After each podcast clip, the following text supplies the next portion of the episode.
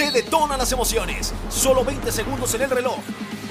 Recepción magistral de Jerry Rice. Al llegar a las diagonales. Touchdown. El impacto de Vela. Gulazo. ¿Qué tal amigos? ¿Cómo están? Qué gusto saludarlos a través de Spotify y de las distintas plataformas de audio en las que este podcast está disponible. Los saludo con información de Noches Mágicas y después de 248 goles que son los que se han marcado en esta presente fase de grupos de la temporada 2022-2023 de la Champions camino a Estambul. Ya los clasificados hasta el momento a los octavos de final son el Bayern, el Benfica, el Chelsea, el Brujas, el Dortmund, el Inter, el Liverpool, el Manchester City, el Napoli, el Paris Saint-Germain, el Porto y el Real Madrid. ¿Cuáles de los otros equipos que faltan tienen aún posibilidades matemáticas o quienes ya de plano no? También hay por ahí algunos que ya tienen pase directo a la UEFA Europa League. Acá te lo cuento. Arrancaremos con el grupo A. El Napoli, Liverpool, Ajax y Rangers. El Napoli y el Liverpool se disputan la primera posición. Al Ajax ya no le alcanza para clasificarse a los octavos de final. El Ajax únicamente le basta con sellar ese boleto a la UEFA Europa League al no recibir en esta jornada número 6 5 goles a 0 o más, es decir, que pierdan los holandeses frente al Rangers como visitantes en Ibrox Stadium para poder sellar ese boleto a la UEFA Europa League. Y el Napoli de Luciano Spalletti para clasificarse en el primer lugar de grupo necesita empatar en Anfield o no perder 4 goles a 0 o más frente a los Reds de Jürgen Klopp.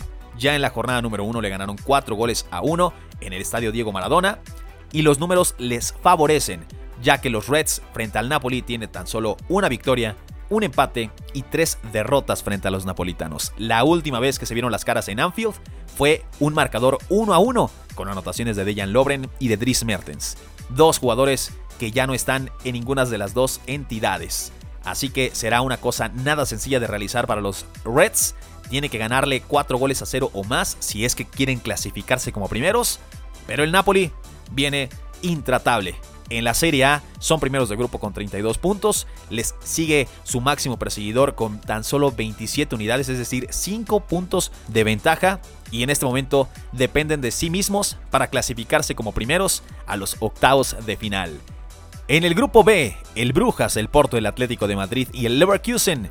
El Brujas, para mantener la primera posición, dependen de sí mismos. Tienen que ir a Alemania a visitar al Bayer Leverkusen y vencerlos para asimismo sumar 13 unidades y que con eso sellen su primer lugar en el sector B. El Bayer Leverkusen de Xavi Alonso ya no tiene posibilidades de clasificarse a los octavos de final junto con el Atlético de Madrid. Estos dos equipos, el Atlético y el Leverkusen, tendrán que disputarse ese boleto a la UEFA Europa League. El Atlético tiene 5 puntos y el Leverkusen tiene tan solo 4. Así que cuál es la combinación que le puede convenir al Leverkusen de Xavi Alonso es ganarle al Brujas y que el Porto venza al Atlético de Madrid. Pero aquí viene lo, complicado porque no han logrado una victoria desde aquel 8 de octubre, cuando lo hicieron en su primer partido con Xavi Alonso en el banquillo técnico para las aspirinas. Le ganaron en la Bundesliga alemana 4 goles a 0 al Schalke 04. De ahí no han vuelto a ver la victoria y por otro lado al Porto no le favorecen los números frente al Atlético de Madrid, por más allá que sea como locales. Tienen tan solo un empate y cuatro derrotas frente a los colchoneros. Así que todo podría estar encaminado a que el Atlético de Madrid consiga ese boleto a la UEFA Europa League y el Leverkusen se vaya a casa absolutamente sin nada. En el grupo C, el Bayern, el Inter, el Barcelona y el Victoria Pilsen. El Bayern tiene 15 unidades, el Inter tiene 10, el Barcelona tiene 4 y el Victoria Pilsen tiene 0. Es decir, es un grupo totalmente cerrado. ya no van a cambiar las posiciones, más allá de que los resultados se den abultados o no. El Bayern será primero de grupo.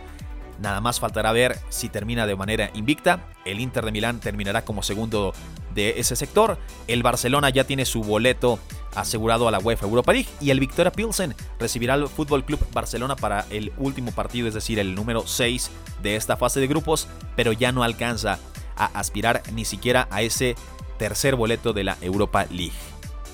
El grupo D está muy interesante, este grupo que tiene tintes de UEFA Europa League.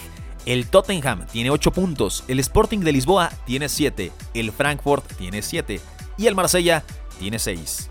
Grupo cerradísimo. El Tottenham Hotspur enfrentará al Marsella en calidad de visitantes. Al Tottenham el fin de semana le costó vencer a un Bournemouth. En el último minuto lo hizo Rodrigo Betancourt, pero aquí estamos hablando de la UEFA Champions League. Vamos a ver cómo le va contra el conjunto del Marsella. Y el Frankfurt irá de visitante frente al Sporting Club de Lisboa. Será un grupo que se va a definir literalmente en esta jornada. Entre el Sporting de Lisboa y el Frankfurt hay únicamente un resultado reciente y es una victoria contundente para los portugueses de 3 goles a 0. Y entre el Tottenham y el Marsella, el resultado le favorece al Tottenham con una victoria de 2 goles por 0 frente a los franceses, que incluso en ese partido de esta misma UEFA Champions League el Marsella terminó con 10 hombres tras la expulsión de Chancel Mbemba. Y ya al final apareció Richarlison con ese doblete para darle una motivación y esa aspiración a los 8 puntos que ahora mismo tiene en el grupo D, el Tottenham Hotspur de Antonio Conte. Será un grupo muy interesante porque hay todas las posibilidades para que incluso el Marsella se pueda clasificar como primero de ese sector. En el grupo E el Chelsea, el Milan, el Salzburgo y el Dinamo de Zagreb. El Chelsea tiene 10 unidades, el Milan tiene 7, el Salzburgo tiene 6 y el Dinamo Zagreb tiene 4. El Chelsea recibe al Dinamo de Zagreb. Recordar que el Dinamo de Zagreb como locales le sacaron los 3 puntos al Chelsea en esta misma fase de grupos con aquella anotación de Mislav Orsic. Pero que ahora las condiciones cambian porque ahora el encuentro será en Stamford Bridge y más allá de la derrota que tuvo el fin de semana el eh, Chelsea frente al Brighton Albion en 4 goles a 1, ahora con Graham Potter en el banquillo técnico, comienzan a tener mejores destellos y mejor fútbol que lo que habían estado mostrando con eh, Thomas Tuchel. Y el Milan frente al Salzburgo, pues básicamente ahí el Milan depende de sí mismo para poderse clasificar los octavos de final, es decir, empatar o no perder frente al Salzburgo como locales en el Giuseppe Meazza. El Chelsea y el Milan dependen de sí mismos para poder amarrar ese boleto a los octavos de final. Y el Dinamo de Zagreb tendría que ganarle al Chelsea para lograr alcanzar ese boleto a la UEFA Europa League y que el Milan le gane al Salzburgo. En el grupo F, el Real Madrid ya está clasificado a los octavos de final. Veremos si es primero o si termina perdiendo contra el Celtic y el Leipzig le gana al Shakhtar Donetsk en calidad de visitante. Hay que recordar que el Shakhtar le ganó al Leipzig al inicio de esta fase de grupos, pero ahora han cambiado las cosas con el banquillo técnico de Leipzig, ya está Marco Rose, ya vienen jugando mejor. Hay que ver esa combinación de resultados, pero me parece que el Real Madrid sellará su boleto sí o sí en el Santiago Bernabéu frente al Celtic de Glasgow. En el grupo G está el Manchester City liderando el grupo con 11 unidades, el Dortmund con 8, el Sevilla con 5 y el Copenhagen con 2. El Copenhagen recibe al Dortmund. Me parece que será complicado que el Sevilla de Jorge Sampaoli le logre sacar unidades al Manchester City en Inglaterra y que el Copenhagen le gane al Dortmund.